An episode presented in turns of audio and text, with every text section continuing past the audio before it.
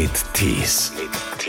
Pico von Grote wurde bekannt 2015 mit Starfighter. Sie wollten den Himmel erobern. Danach war sie unter anderem zu sehen in Duell der Brüder, die Geschichte von Adidas und Puma oder auch in Passagier 23, eine Fitzek-Verfilmung. Ich sag immer, von zehn Castings kriegt man eins. Man braucht ein dickes Fell. Ich hatte, glaube ich, sieben Tage lang von morgens bis abends Kostümanproben. Ja, man steht sich dann so oft selber im Weg, ne? weil man so, man will das, dann wird man aufgeregt, dann wird man so überambitioniert und dann sitzt der Caster schon da und denkt sich, ach du meine Güte. Musste sich auf ihre eigenen Kosten eine Uniform schneidern lassen, wofür sie sich Geld geliehen hat, weil sie das nicht selber zahlen konnte. Alles nur, um zurückzufahren zu Hans. Pico ist jetzt zu sehen in Die Liebe des Hans Albers. Hallo nach MacPom. Ja, hallo. Das ist ja voll schön, dass endlich mal jemand auch mal in Mecklenburg-Vorpommern tatsächlich ist. Und, und nicht immer in Berlin und, und Genau. in München oder so weiter. Ja, bist du zu Hause Ja. in Mecklenburg-Vorpommern mittlerweile? Ich fühle mich hier sehr zu Hause, aber ähm, äh, bin Kölnerin durch und durch mit ganzem Herzen und äh, lebe da auch eigentlich noch hauptsächlich.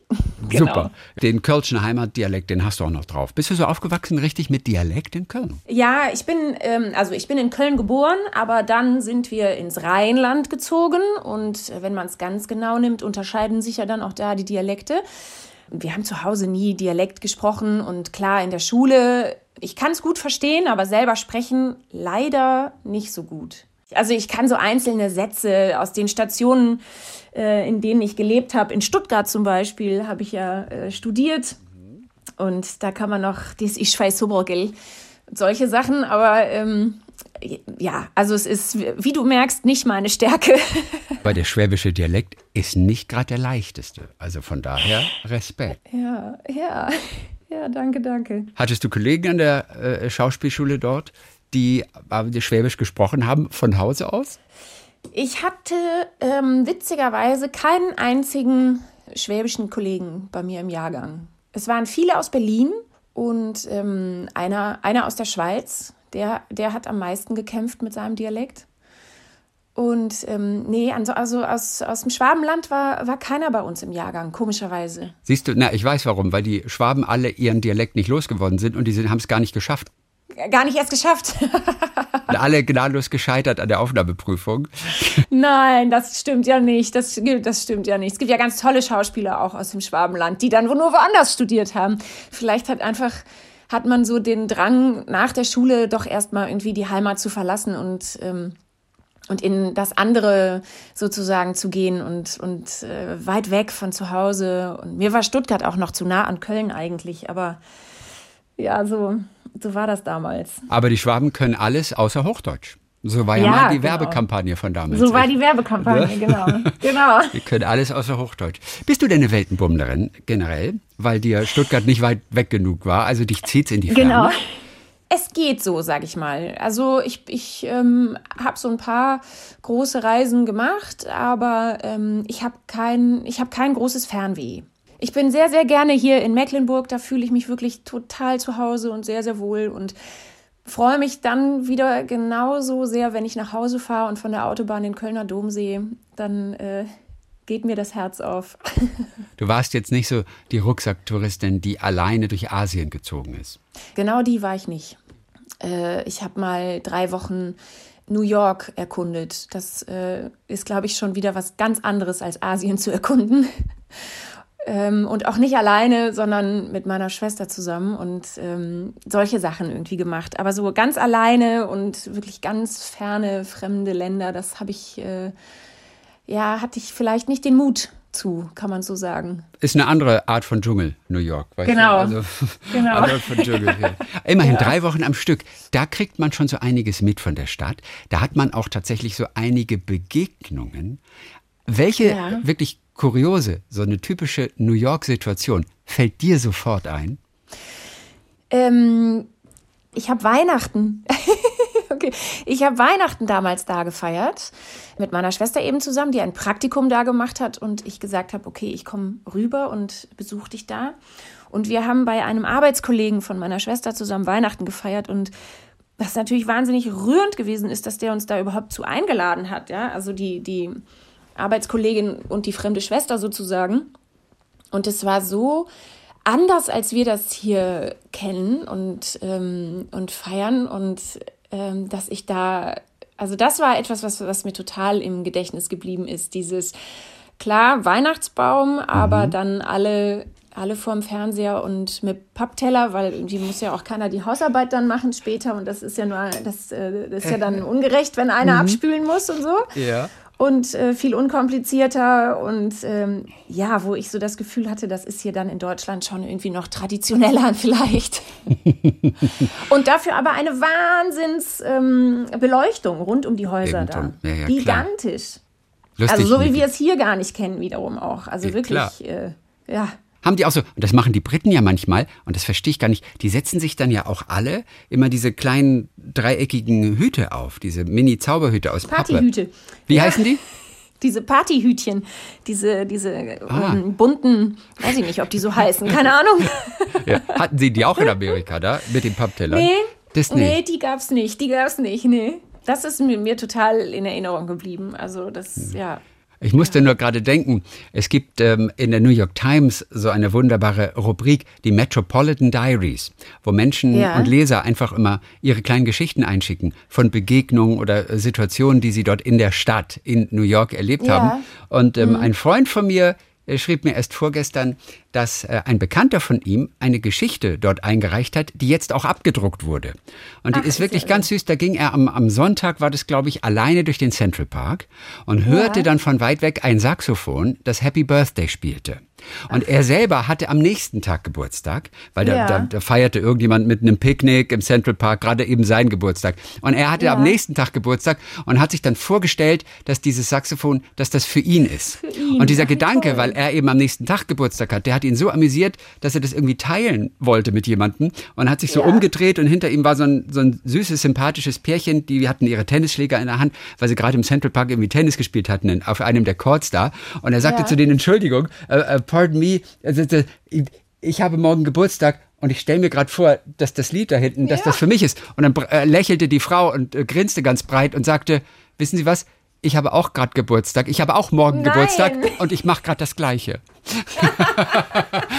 und das, war, das ist das war, ja gigantisch. Und es war so eine süße Geschichte, die wurde Toll. dann am letzten Sonntag oder vorletzten Sonntag wurde diese Geschichte dann abgedruckt und so. Also sie Ach, sind echt, diese, oder? Ist total süß, oder? Ja, also das finde ich, das ist doch sowas, wo man so merkt, ich bin zur richtigen Zeit am richtigen Ort und mhm. alles passt und stimmt und soll so sein, wie es gerade ist. Das ist doch total toll. Und diese Begegnung hast du ja in New York auch so Begegnungen der kuriosen ja. Art oder irgendwelche Prominente. Ja. Welche Prominente hast du gesehen in New York auf der Straße?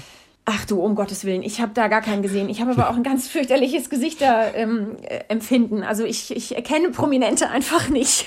das ist ganz schlimm. Als ich das letzte Mal in New York war, und da war das ganz lustig, da habe ich, da stand ich neben, hinter Woody Allen an der Ampel. Ah, und das ja. Lustige ist aber, der Woody Allen in der Upper, was ist das, Upper East Side, ne, Upper West Side, ja. da wohnt er. Ich meine, der geht ja jeden Tag spazieren mit seiner, mit ja, seiner Ehefrau am Arm seiner Frau. Und die Leute kennen das natürlich auch schon. Und trotzdem alle, die an dieser Kreuzung gerade waren, guckten. Merkten das, äh, sagten zum anderen, that's Woody Allen. Und dann denkst du, echt, der macht das seit 100 Jahren. Aber auch das war dann noch irgendwie so ein bisschen was Besonderes. Und die sind ja so eingeschränkt. Und er war ganz klein und zart eigentlich, Woody Allen. Hätte mhm. ich nie gedacht. Der wirkte ganz zerbrechlich. Ja, Wahnsinn. Und in der Woche drauf war er in Deutschland. In, und er hat Ach, mit, seiner, mit seiner Jazzkapelle in der Elbphilharmonie gespielt.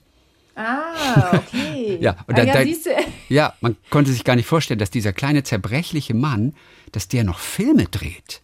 Also der wirkte ja, gar nicht Wahnsinn. so. Aber Woody Allen mit der typischen Mütze, die wir, die wir so kennen. Ja, genau, genau. Naja, okay. Ja, ja. So, Pico, wieder im Fernsehen zu sehen. Was ist das übrigens für ein schöner Name, sag mal? Man wirst natürlich dein Leben lang darauf angesprochen, denn der ist mir ja auch noch nie irgendwo untergekommen. Aber ja. wo kommt denn der her?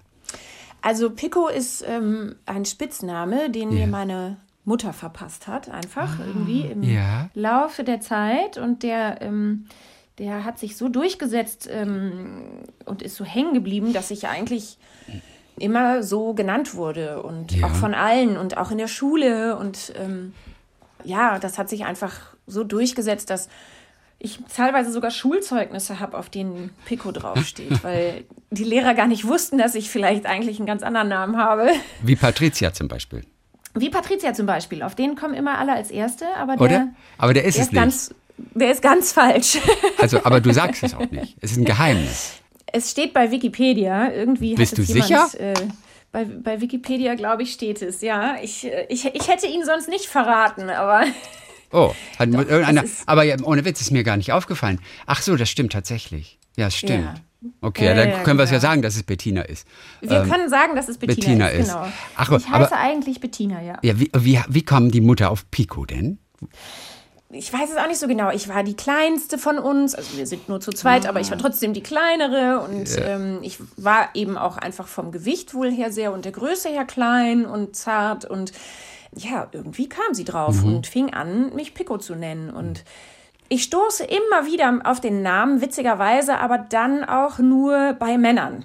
Ja, Die, ach, okay. äh, und die dann auch nur im engsten Familienkreis so genannt werden. Mhm. Ja, bei mir ist es, äh, hat es deutlich weitere Kreise gezogen bis zur Schule und auch ins restliche Leben hinein. Und Ja. ähm, ja genau.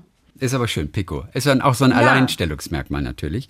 Von daher Mag ihn auch sehr prima. gerne. Ich werde natürlich jedes Mal, wenn ich in einem Hotel einchecke, äh, das für mich eine Produktionsfirma gebucht hat und nicht ich selber, äh, gibt es erstmal Irritationen. Ja, Weil ja, natürlich. natürlich denken, ich wäre ein Mann. Ja. Aber äh, mit, dem, mit dem Vornamen, der auf O endet, ist das natürlich jetzt ähm, äh, in Deutschland zumindest ein klares Zeichen für einen Männername. Und Ja. das führt, führt immer wieder zu Missverständnissen. Aber ja, ich habe es mir mittlerweile auch in den äh, Personalausweis eintragen lassen als Künstlernamen. Jawohl. Einfach damit es äh, eben in, an solchen Stellen nicht zu Missverständnissen dann führt oder man die ganz leicht auflösen kann. So, im Fernsehen zu sehen. Also, jetzt Genau. dann in Die So. Liebe des Hans Albers. Oh, das ist ja, wirklich eine, auch wirklich eine unglaublich spannende Liebesgeschichte aus dem echten Leben, bei der man gar nicht weiß, wo man anfangen soll. Es geht Ja. also um, um Hansi und um Hans. Hans Albers, der große Schauspieler, der auch zur Zeit auch natürlich ähm, damals der Nazis eine, eine Hochzeit erlebt hat, äh, der, der wirklich ein absoluter Superstar war. Es aber ohne die Hansi, die er schon als Kind kennengelernt hat ähm, Genau. und die dann eben später auch seine Liebe war und seine Managerin wurde, das nie geschafft hätte, weil sie hat ihn eigentlich sozusagen ins Rampenlicht buxiert. Das war gar nicht Ja. in seinem Wesen eigentlich drin. Ja. Also eine ganz mächtige Frau hinter ihm. Eine Liebesgeschichte, die natürlich über die Kriegsjahre hin auch relativ tragisch ist, weil sie Jüdin Mhm. ist und im Gegensatz zu ihm verlässt sie eben dieses Land als Jüdin Ja. und kehrt dann später zurück und so beginnt dann auch dieser Film. Eine Frau, Genau. Hansi Ja. Burg, über die man im Prinzip im Gegensatz zu Hans Albers nicht so viel wusste bis dahin. Was Genau. hast du dir denn bei der Vorbereitung zu dieser Rolle, was hast du dir erstmal erarbeitet über diese Hansi Burg? Wie schwer war es eigentlich, etwas über die rauszufinden? Also das war schon ziemlich schwer. Man kommt, wenn man jetzt mal ganz äh, vorne anfängt und Hansi Burg googelt, äh, ziemlich schnell an Ende des Informationsflusses, muss ich ganz ehrlich sagen. Und ähm, ich habe dann natürlich angefangen, Hans Albers äh, zu recherchieren und darüber Bücher zu lesen und, und so und gehofft immer wieder nebenher in, in Nebensträngen sozusagen auf die Hansi zu stoßen bin auch da relativ schnell äh, zu einem Ende gekommen, muss ich ehrlicherweise sagen, weil, weil sich diese Informationen teilweise auch wirklich widersprochen haben. Also ich habe in drei verschiedenen Quellen über die Hansi recherchiert und in diesen Quellen hatte sie einmal blonde Haare, einmal braune Haare und einmal rote Haare. Ähm, was jetzt was völlig äußerliches ist und im Endeffekt vielleicht auch nicht so wichtig, aber da merkt man einfach, wie sich die Quellen einfach widersprechen. Und ähm, auch jetzt in, in, der, in der Vorarbeit und jetzt diese Pressearbeit für den Film ist, man merkt, in manchen Zeitungsartikeln steht, sie ist 1938 geflohen, in anderen 1939. Und alle haben natürlich irgendwie recherchiert, aber es ist über Hansi einfach nicht viel Material da und ähm, man hat sich dann natürlich auch irgendwie was zusammengereimt vielleicht und könnte sich, könnte sich vorstellen, das war vielleicht so. Also es war wirklich nicht, es war nicht sehr einfach, da wirklich an, an Informationen zu kommen. Was ein wundert eigentlich. Alles ist doch so gut dokumentiert. Andere Leute verfolgen ihre Familienstammbäume bis ja. an, mal zurück. Dann ist sie natürlich auch geflüchtet, wann auch immer, 1939 unter Umständen, als mhm. Jüdin nach England, um einfach ihr Leben zu retten. Hans Albers ist dann genau. so geblieben.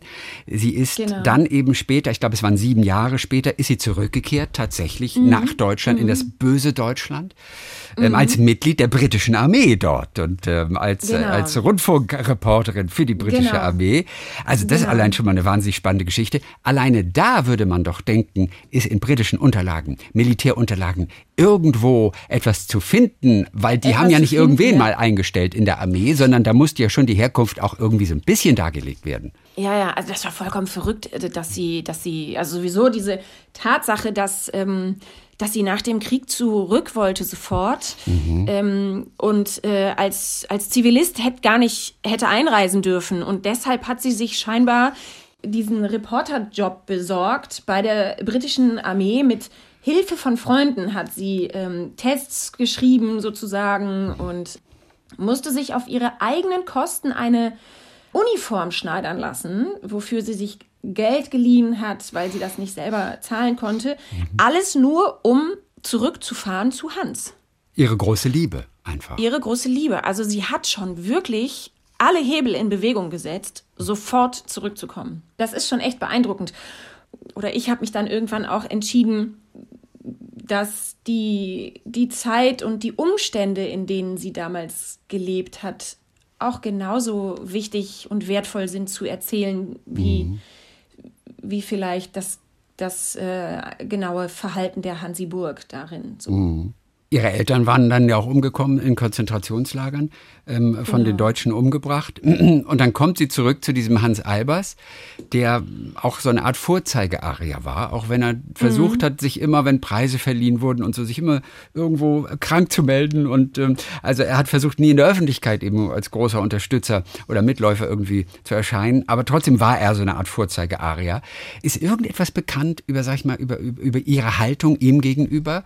was vor allem dann in erster Linie so blinde Liebe, die auch alles verzeiht. Wie viel Kritik war aber auch in ihr? Wie viel Skepsis mhm. gegenüber ihrer großen Liebe? Es wird mhm. natürlich einiges im Film erzählt, aber was weiß man tatsächlich? Wenig. Ne? Ja, ja, wenig, das wollte ich gerade sagen. Ja. Also sehr, sehr wenig. Viel, also dieser, dieser äh, Erzählstrang in dem Film, es gibt ja mehrere ja. rote Fäden eigentlich. Und es gibt ja diesen einen äh, Strang, wo sie eben zurückkommt und sie eine Nacht lang Hans Albers zur Rede stellt und ähm, die erste Nacht quasi, die sie zurückgekommen ist. Und da ist schon vieles von fiktiv, würde ich sagen. Mhm. Ja, ja, und äh, klar, weil man das einfach so nicht weiß. Also was wohl tatsächlich überliefert ist, ich weiß nicht von wem und woher, aber das scheint, äh, das scheint wohl tatsächlich zu stimmen, ist, dass sie ähm, die, die Freundin von Hans Albers aus dem Haus rausgeschmissen hat und gesagt hat, ich bin jetzt wieder da.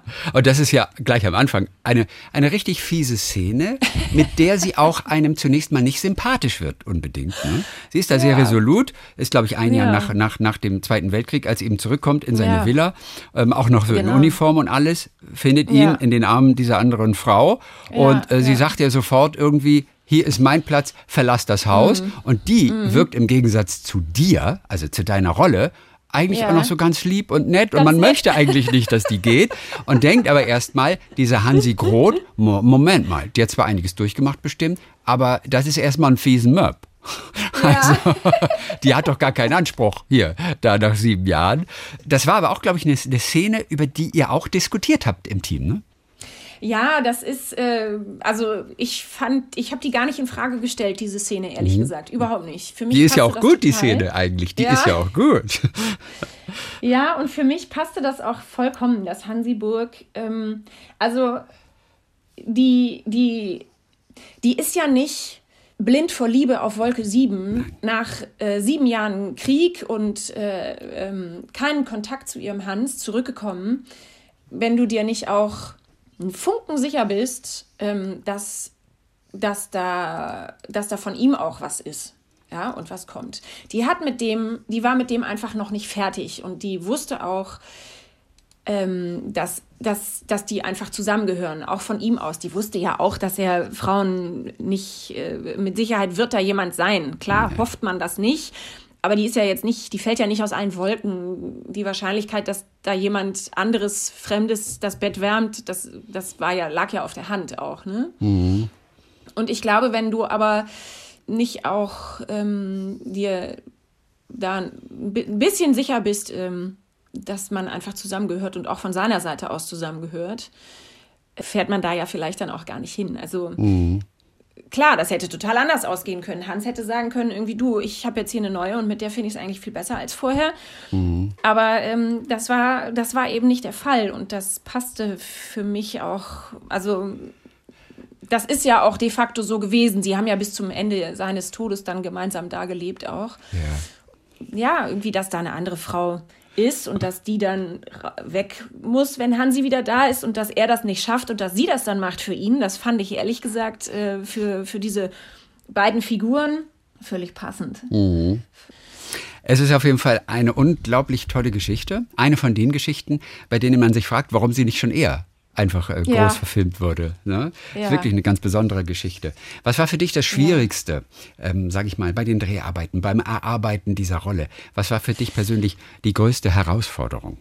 Ja, also für mich war, also diese Rolle zu verstehen, nach allem, was die eingesteckt hat, ja, ähm, vor Beginn des Krieges, also äh, diese Angst, die sie da gehabt hat, ja auch schon diese Furcht und äh, das Land verlassen zu wollen und auch teilweise völlig klar zu denken, jetzt 35 die Rassengesetze, jetzt muss Hans, wir müssen dieses Land verlassen, mein Leben ist in Gefahr mhm.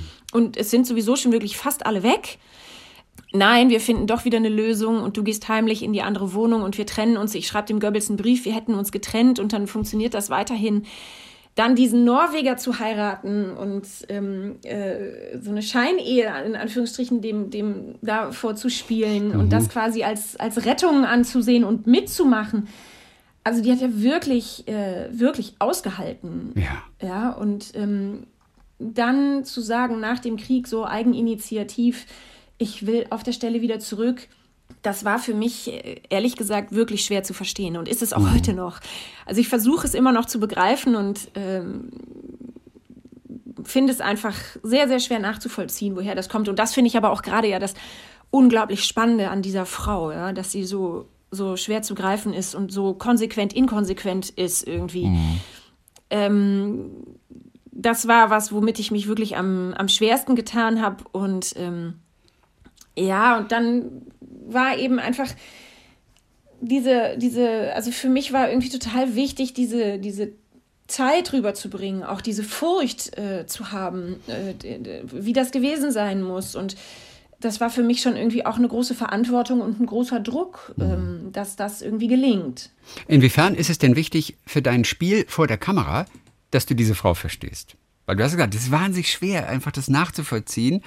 Kann man es dabei auch belassen, letztendlich? Oder brauchst du ein Verständnis? Ich glaube, dass das total unterschiedlich ist. Es gibt natürlich äh, Momente und Szenen und, und Sachen, wo man ganz klar wissen muss, wie, wie ist das gemeint und wie, ähm, wie will man das erzählen und, und so.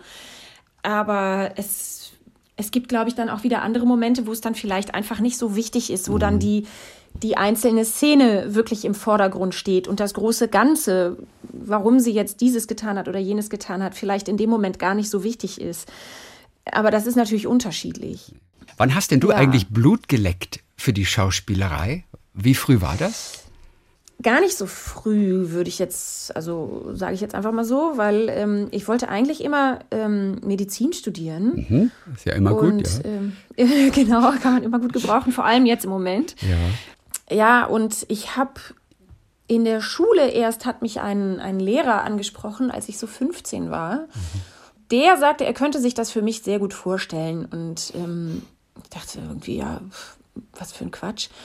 Und habe das dann irgendwann meiner Mutter erzählt. Und die war auch direkt ziemlich ähm, ähm, angetan und sagte irgendwie, ja, ich könnte mir das auch sehr gut für dich vorstellen. Mhm. Und das war dann so das erste Mal, dass ich angefangen habe, darüber nachzudenken, ähm, dass das ein Beruf ist. Mhm. Äh, also es ist ja total verrückt gewesen, dass ich habe das irgendwie nie als, ein, als eine Berufsoption angesehen irgendwie. Ja, und dann habe ich gedacht, okay, jetzt, jetzt gucke ich mir das irgendwie mal genauer an und ähm, bin, habe dann Praktika gemacht am Theater und ähm, in Köln. Oder, oder wo wart ihr da? Im Rheinland wart ihr da schon wahrscheinlich? Im Rheinland, ja, ja. genau. Ich war, ich habe dann, ähm, ich war in Koblenz am Theater, ja, ja. lustigerweise, und in Bonn. Und äh, ja, dann habe ich ähm, angefangen, mich bei diesen Schauspielschulen mal zu bewerben und gesagt, okay, sehr, sehr blau, blauäugig zugegebenerweise. Ja, aber du hattest äh, in der äh, Schule auch schon ein bisschen gespielt dann. Also auch, ja, auch ich war in der, in der Schule, in der Theater AG. AG okay, und, gut. Äh, mhm da jetzt nicht besonders auffällig, glaube ich, als das äh, größte Talent. Aber und trotzdem kam der Lehrer auf die Idee, dass das für dich etwas sein könnte. Also irgendwo muss ja, ja doch Talent gewesen sein. Oder wie kam der überhaupt genau. drauf? Ja, ich habe den das nie gefragt, wie der da drauf gekommen ist. Keine Ahnung. Weiß ich gar nicht mehr. Der wollte sich an deine Mutter ranmachen, deswegen wahrscheinlich. Ja, nein, nein, um Himmels Willen jetzt. nee, die, die waren gar nicht im Kontakt, die beiden. Okay, da gibt es keinen Zusammenhang. Hast du ihn ja. jemals wieder getroffen, diesen Lehrer? Weiß der eigentlich, nee. was er angerichtet hat? Ja, keine Ahnung, das weiß ich nicht. Ja. Also die Praktiker waren da und dann hast du gesagt, hast du dich erstmal mit dem Gedanken beschäftigt, dich zu bewerben. Äh, wie viele genau. Schauspielschulen hast du ausprobiert? Ähm, das waren einige. Ich war, glaube, also ich habe mich beworben erstmal bei allen im deutschsprachigen Raum. Okay. Dann Ach, das weiß ich jetzt ehrlich gesagt gar nicht mehr. War das irgendwie die siebte, achte Schule oder so? Mhm, okay. Man muss ja und doch auch immer dieses abgelehnt werden. Ah, das muss man auch erstmal verarbeiten. Das heißt, wenn man da durchhält, dann will man es ja wirklich. Ja, also das ist ja was, was auch nie aufhört in diesem Beruf. Ne? Mhm, also ich sag immer, von zehn Castings kriegt man eins. Mhm. Ja, also die, die, man braucht ein dickes Fell.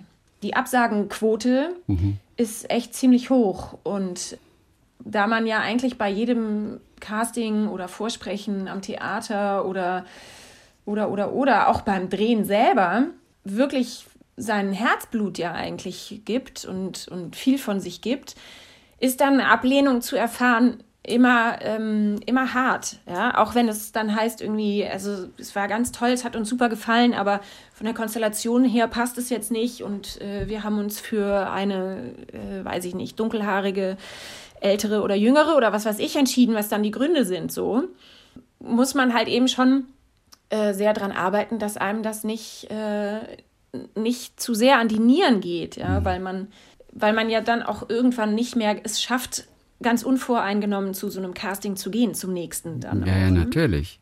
Kriegst du denn immer die Rollen, die du willst oder die, die du nicht willst? So, so ja. toll. Ich sprach nämlich genau. neulich mit einem wirklich ganz bekannten, einem der größten Darsteller in Deutschland. Und er sagte mhm. aber den Satz, ich kriege eigentlich die Rollen, die ich wirklich will, die kriege ich nie. Ja. Wo du eigentlich denkst, ja, aber entschuldige, wenn der zum Casting geht, dann kriegt er doch die Rolle automatisch. Ja. Überhaupt nicht, null. Er sagt immer, die Rollen kriege ich nie.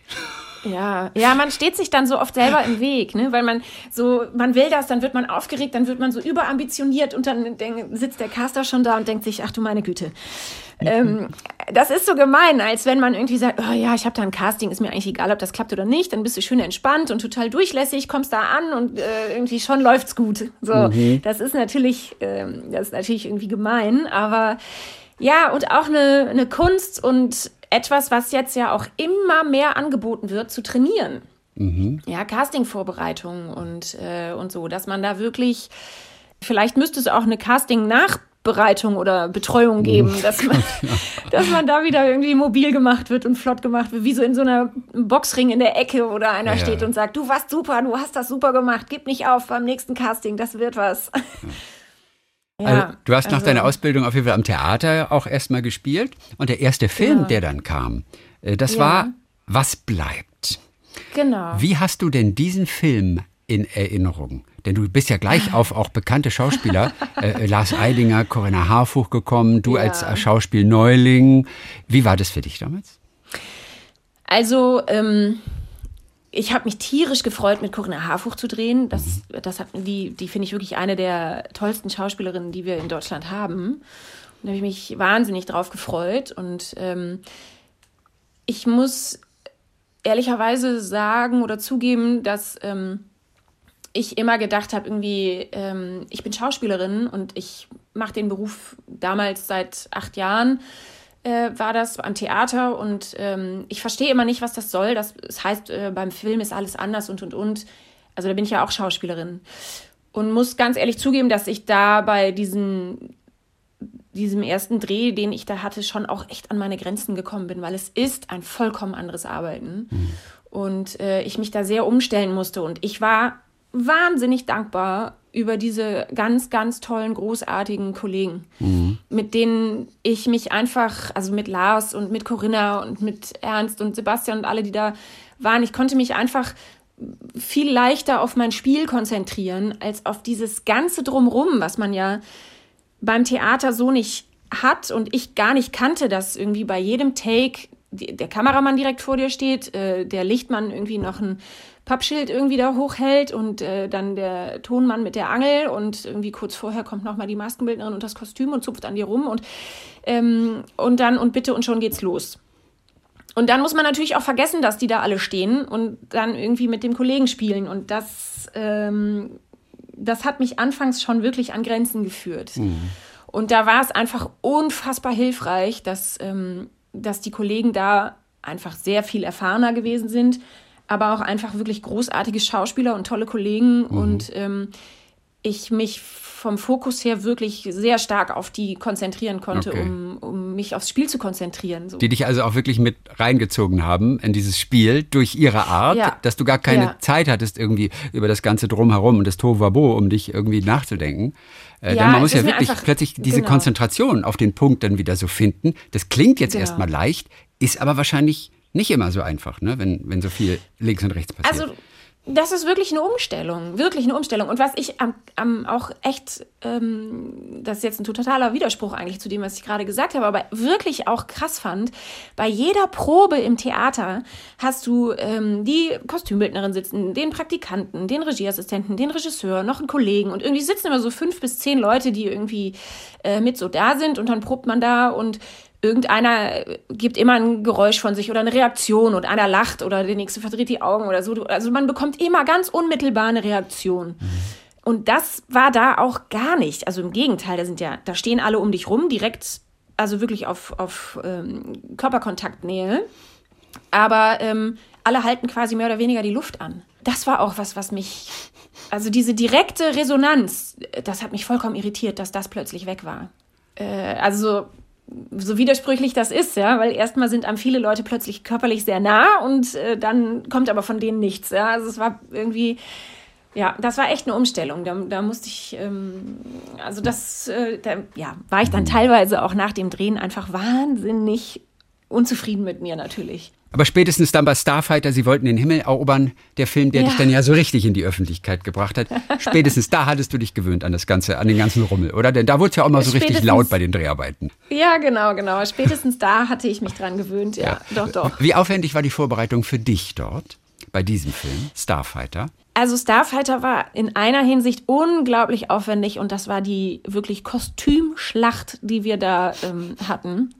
Ich hatte, glaube ich, sieben Tage lang von morgens bis abends Kostüm anproben, was schon wirklich viel ist, weil es natürlich historisch gewesen ist und dann musste viel angefertigt werden. Und ähm, dann hat auch die Kostümbildnerin damals einfach einen großen Wert auf Accessoires gelegt, was ich ganz toll fand. Ja, also äh, dann, wir haben wirklich tagelang Ohrringe, Armreifen und ich weiß nicht, Ketten und hier und mit welcher Bluse und mit welchem Hemd und das war wirklich toll, fand ich, und mutig auch. Ja. Aber das war wirklich äh, ein, ein, ein Wahnsinnsaufwand. Was musstest du dir ja. fachlich, fachlich raufschaffen? Welche Fähigkeiten? Äh, fachlich, was musste die, die Betty? die hatte, glaube ich, ähm, also ich habe mich einfach mit dem Thema Starfighter äh, ja. das erste Mal auseinandergesetzt. Ne? Das war mir natürlich, ich bilde mir ein, oder weiß es nicht, aber ich bin im Rheinland aufgewachsen. Ja. Da sind natürlich auch mehrmals in der Woche, sage ich jetzt mal, äh, irgendwelche Kampfflugzeuge über uns drüber gedonnert. Ich bilde mir ein, ich erinnere mich an diese, an dieses Geräusch ja, mhm. von damals. Ich weiß nicht, ob das Anfang der 80er ja noch der Starfighter war, wahrscheinlich nicht. Es war wahrscheinlich eher schon der Nachfolger. Mhm. Aber ähm, also dieses Geräusch, wenn die da zurück nach Nörvenich oder von Nörvenich kommt und dann da ihre Übungen geflogen sind, das geht einem echt durch Mark und Bein. Der Film hat ja einen schönen Titel, Starfighter, sie wollten den Himmel erobern. Aber der Arbeitstitel, ja. weißt du noch, wie der Arbeitstitel war damals? Ja, der Witwenmacher. Und das finde ich eigentlich noch viel besser. Ja, ich fand ihn auch ganz toll, als Titel auch, aber es gab viele, die gesagt haben, und das kann ich auch verstehen, wenn man nicht weiß, den Zusammenhang, dass, ähm, dass der Film über diesen Starfighter, über dieses Flugzeug, über dieses Kampfflugzeug geht, mhm. dann denkt man, es ist irgendein Psychothriller und irgendein Typ, der die Männer von Frauen umbringt mhm. und der Witwenmacher das ist. Das stimmt, natürlich. Dass dieses Flugzeug so genannt wurde, weil er auch einfach so viel, so oft abgestürzt ist und so viele Männer darin verunglückt sind, gestorben sind mhm. und ähm, zu Friedenszeiten, ja, das muss man sich ja nochmal vorstellen, das war ja vollkommen absurd, wie viele Soldaten zu Friedenszeiten in diesem Flugzeug ihr Leben gelassen haben. Deshalb wurde der damals im Volksmund auch Witwenmacher genannt, eben ja. dieses Flugzeug. Aber wenn man eben den Zusammenhang nicht kennt und nicht, nicht sieht, dann, dann hat, es, hat dieser Titel einfach schnell woanders hingeführt. Das und stimmt. deshalb haben, haben sie das äh, dann nochmal geändert in Starfighter.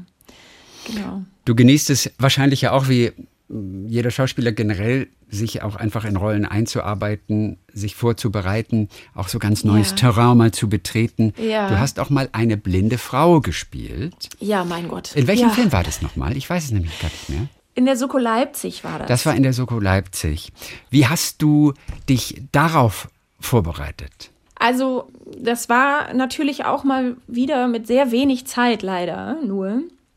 Und für mich ein enormes Abenteuer, wobei es mich damals auch echt wahnsinnig unter Druck gesetzt hat, weil ich gesagt habe, in der Kürze der Zeit, dieses Blindsein, das, das geht ja so in den Körper über, wenn einem ein Sinn fehlt, mhm. dass eine vollkommen andere Körperlichkeit sich ergibt wahrscheinlich ich würde mir das so gerne aneignen, aber das äh, es, es ist einfach schwierig in dieser Kürze der Zeit und ja, das, das fand ich so ein bisschen schade, aber ich hatte eine, eine unglaublich reizende Frau, die mir geholfen hat, ähm, die bei dem Blindenwerk in äh, Düren arbeitet. Mhm.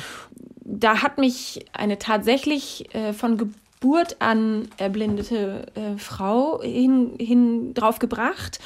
Äh, also die hat wirklich alles oder beide haben alles gegeben, um mich da zu unterstützen, mhm. haben mir einen Blindenstock ausgeliehen, damit ich das Laufen damit üben kann, damit das nicht aussieht, als würde man, äh, als, als würde man Gassi gehen mit so einem Ding, ja, mhm. sondern eben wirklich irgendwie nach dem Weg tasten, obwohl das ist ja dann auch nochmal die nächste Schwierigkeit, blind zu spielen, aber zu sehen die mhm. ganze Zeit. Natürlich. Ja, also es war eine wahnsinnige Herausforderung. Dann hatte ich ja auch beim Drehen diese, diese Babys oft im Arm oder, oder vorgeschnallt in so einer Trage, die ja auch eine vollkommen äh, unberechenbare Komponente sind in diesem Spiel. Und das war ein, ein, eine wahnsinnige Herausforderung und äh, an Konzentration, einfach da alle, alles zusammenzubringen und zusammenzufügen. Was irre spannend war, aber ich hätte, ich hätte wahnsinnig gerne einfach mehr Zeit gehabt damals.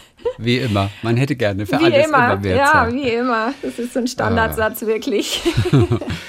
Die nächste Herausforderung wird auf jeden Fall kommen. Wann ist dein ja, nächster Einsatz? Was weißt du in diesen unsicheren Zeiten schon? Wann wird den nächsten Dreh passieren? Wann wird es weitergehen? Ja, ja. ich werde wahrscheinlich tatsächlich jetzt, so wie es aussieht, ähm, im Januar schon weitermachen. Aber es ist auch der, der nächste Standardsatz kommt jetzt, noch nichts unterschrieben und deshalb nicht spruchreif. Pico von Grote zu sehen jetzt in Die Liebe des Hans Albers. Dann Dankeschön für heute. Wir wünschen einen guten ja. Start in dieses neue Vielen Jahr Dank. 2021 und das wünsche ich euch alles, auch. was da kommt. Viele Grüße. Viele Grüße zurück. Talk mit Tees.